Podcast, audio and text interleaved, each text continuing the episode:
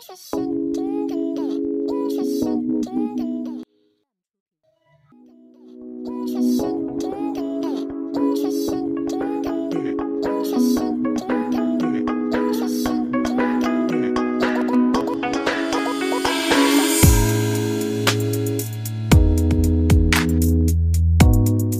听励志 FM 幺零幺五九四零生命站，我是主播方景，国家二级心理咨询师，父母研究院亲子导师，爱自然生命力体系的家庭教育的宣讲师，欢迎大家就家庭教育、心理教育一起共同探讨和交流。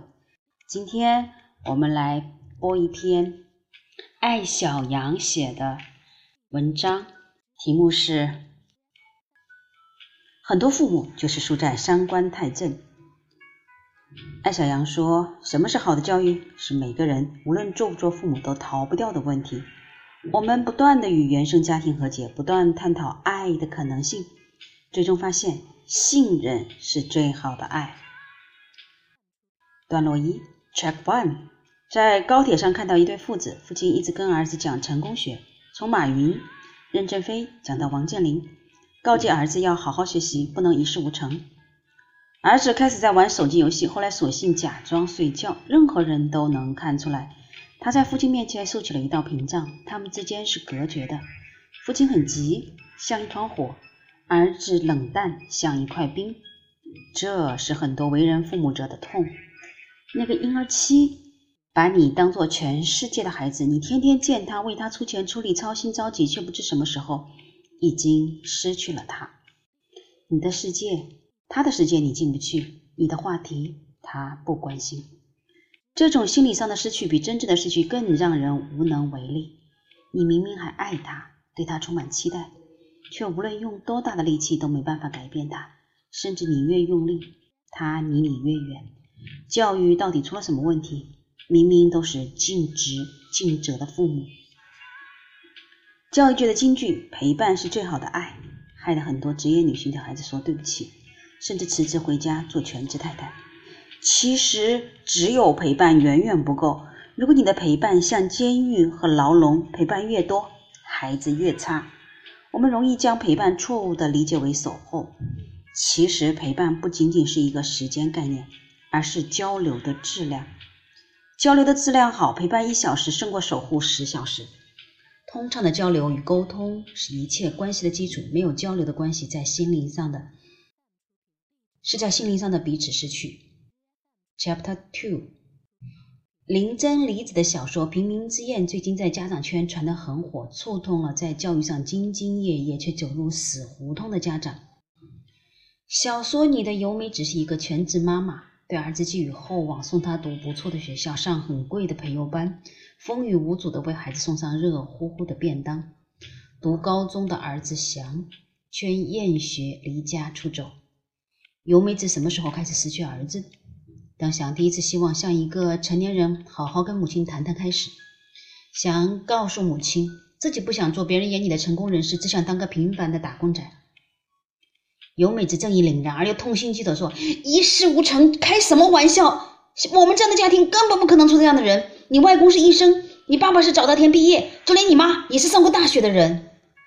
当孩子终于鼓足勇气向父母露出柔软的疼痛与脆弱的伤口，他们期待的不是被嘲讽、被教育，而是被理解、被认可。这方面，太多家长输在过分认真、三观太正上。一个做儿童教育的朋友跟我讲过一故事：有一天，他十三岁的女儿说：“我想自杀。”他淡定地回答。嗯，活着确实辛苦，不过青少年自杀是要上社会新闻的，大家都会猜测我们虐待你是狠心又愚蠢的虎狼吗？虎爸，爸爸说不定连工作都得丢，毕竟我是老师。唉，又没办法跟人解释，我只是尊重女儿的选择，这是教育工作者应该做的。他认真的可怜样儿把女儿逗笑了。后来女儿说，觉得自己的父母很牛，她同桌也跟父母说过要自杀。父母发疯似的骂他，边他妈边哭边打了他一耳光。他女儿现在十八十八岁，跟他无话不谈。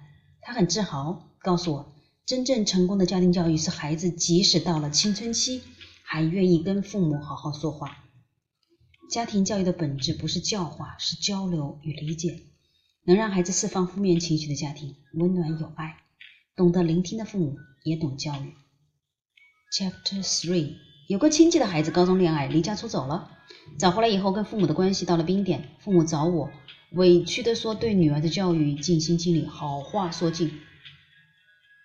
我说你们的交流出了问题。他母亲睁大眼睛，怎么可能？我每天都跟他说要好好学习，嘴皮都磨破了。可这不是交流，是单方面的说教。真正的交流是像最贴心的朋友一样，你的一切我都懂，你的不好我接纳。中国父母最大的问题是大主角的意识太强，三观极正，永远一副我比你懂，我比你高级的脸，甚至一激动，连不听老人言，吃亏在眼前这种近乎诅咒的话都说得出来。教育的前提是认同与跟随。如果他不认同你，你就没办法教育他。而想获得孩子的认同，你首先要认同你的孩子。讲认同这个问题，很多家长有一个困惑：他的想法那么丑，我也认同吗？当然，无论多离谱的想法，他愿意跟你讲，就是跟你亲。你唯一的选择是珍惜这种信任。Chapter Four，我儿子小学的时候想把一个欺负他的同学杀了，看他气得脸都歪了，我立刻说：他这么坏，全班人都想杀了他吧。妈，你太天真了，还有好几个女生喜欢他呢。哇，怎么个喜欢法啊？那天的谈话从他想杀人开始，到害羞的跟我说喜欢班里一个会唱歌的女生结束。后来他跟那个欺负过他的男生成了朋友，自豪的宣布掌握了爱跟打架男生相处的秘诀。孩子在父母面前表露出的脆弱不堪、阴暗不甘，是撒娇、试探。发泄更是他们独特的沟通方式。每个人的成长都要经历无数次心理地震，父母不能做他们的后盾，他们就会慢慢关闭交流这扇门。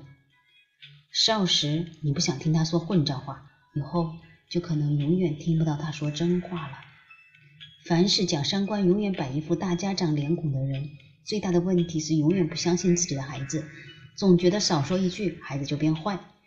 可世上的事就是那么奇怪，你越担心他学坏，他越学坏。因为即使孩子也永远也讨厌永远被压抑、被定义。就像平民之夜里的废柴儿子，当母亲坚定地认为世上只有一种成功、一种生活时，他的所有离经叛道，其实是为了向父母证明我可以过另一种人生。经常有人谈论穷养、富养的问题，其实原生家庭的好。不在于物质，而是平等与信任，是交流的顺畅与彼此的理解。能放心大胆的在父母面前袒露阴暗面的孩子不容易变坏，他们相信爱，懂得爱，人生自然而然的向着光明那方。他们不会把挫折当成失败，因为从父母那里，他们得到了做自己的底气。无论你是什么样的人，都不会失去被信任的权利。你的人生不是被某一次考试、某一次成败。定义的，好的，各位，你觉得这段话有没有感触呢？反正作为主播的我是很有感触的。不知道各位，您对孩子真的是否接纳过他的脆弱无助呢？就像我们的父母专业课里面说到的六大心理营养，其中第一大就是无条件的接纳，即使他傻，他笨，即使他的三观不正。我们是否可以接纳他那脆弱、最无助的那一面呢？好的，我们下次再见啦！今天的阅读就到这里。